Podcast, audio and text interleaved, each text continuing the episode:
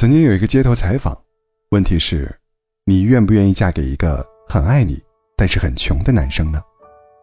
有女生回答说：“假如我有钱的话，我愿意。”但是在我看来，如果两个人之间差距太大，在婚姻问题上才更要慎重考虑，千万不要抱着爱情至上的想法，轻易嫁给一个与你价值不相匹配的伴侣，也就是所谓的下嫁。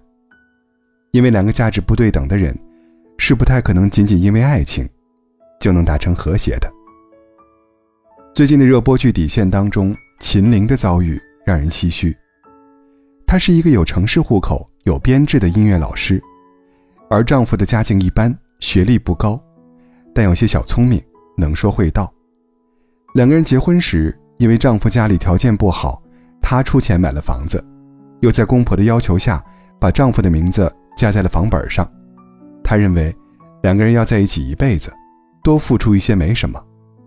可事实却是，婆家并没有因此就对他和善，反而因为两个人迟迟没有孩子，而对他横眉冷目、恶语相向。对收养来的孙女，也从不善待，甚至还曾把孩子遗弃在火车站。丈夫做生意失败后，将一堆烂摊子扔给她。还试图偷偷卖掉房子还债。后来秦林患癌，不久于人世。她想要离婚保全房产，以此给自己的母亲和孩子最大的保障。而丈夫为了得到房子，故意拖延不见面，还让自己的父母上门撒泼打滚，用恶毒的话来诅咒她。最后，她终于如愿离婚，可生命也走到了尽头。所以说。千万不要只把对你好，当做可以托付终身的理由，更不要因为一时的感动和心软，就轻易选择一个各方面不如你的人。再者，对方的家境和家风尤为重要，因为当一个男生其他方面都不足的时候，他会不自觉地产生所谓自卑的情绪，为了能和你在一起，就只能用廉价的情绪价值，或者偶尔的小恩小惠。来讨好你，开空头支票来欺骗你，要么就是用你的某一点不足，拼命的来打压你，以此来换取内心的平衡感。而一旦你放低姿态，选择了下嫁，时间一长，不管你的条件有多优秀，都会被你的伴侣，亦或是伴侣的家人看不起，把你的付出视作是理所当然，甚至变本加厉的要求和索取。恋爱是两个人的事，但婚姻从来都不是。在处处都是柴米油盐的现实生活里，友情并不能够饮水饱。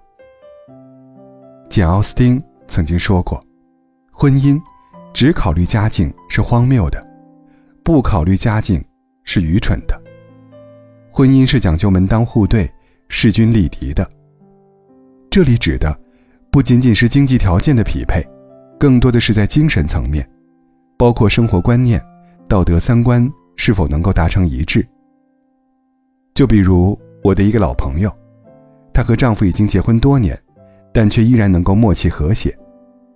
原因就在于他们的成长经历相似，圈子相同，相处起来就很融洽。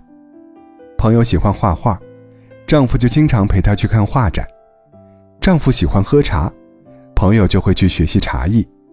闲暇的时候，两个人还能一起品茶聊天。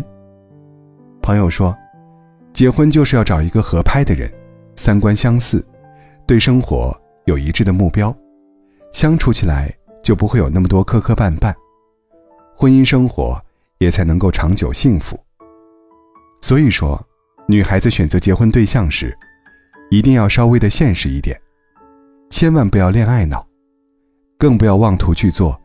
拯救别人于黑暗的神，你要找一个拥有完善人格和优秀品质、与你价值匹配的男生，这样的人才能给你带来正面的情绪和更好的生活。也许生活避免不了一地鸡毛，但还是希望每个人都可以找到那个值得相守终身、共担风雨的人。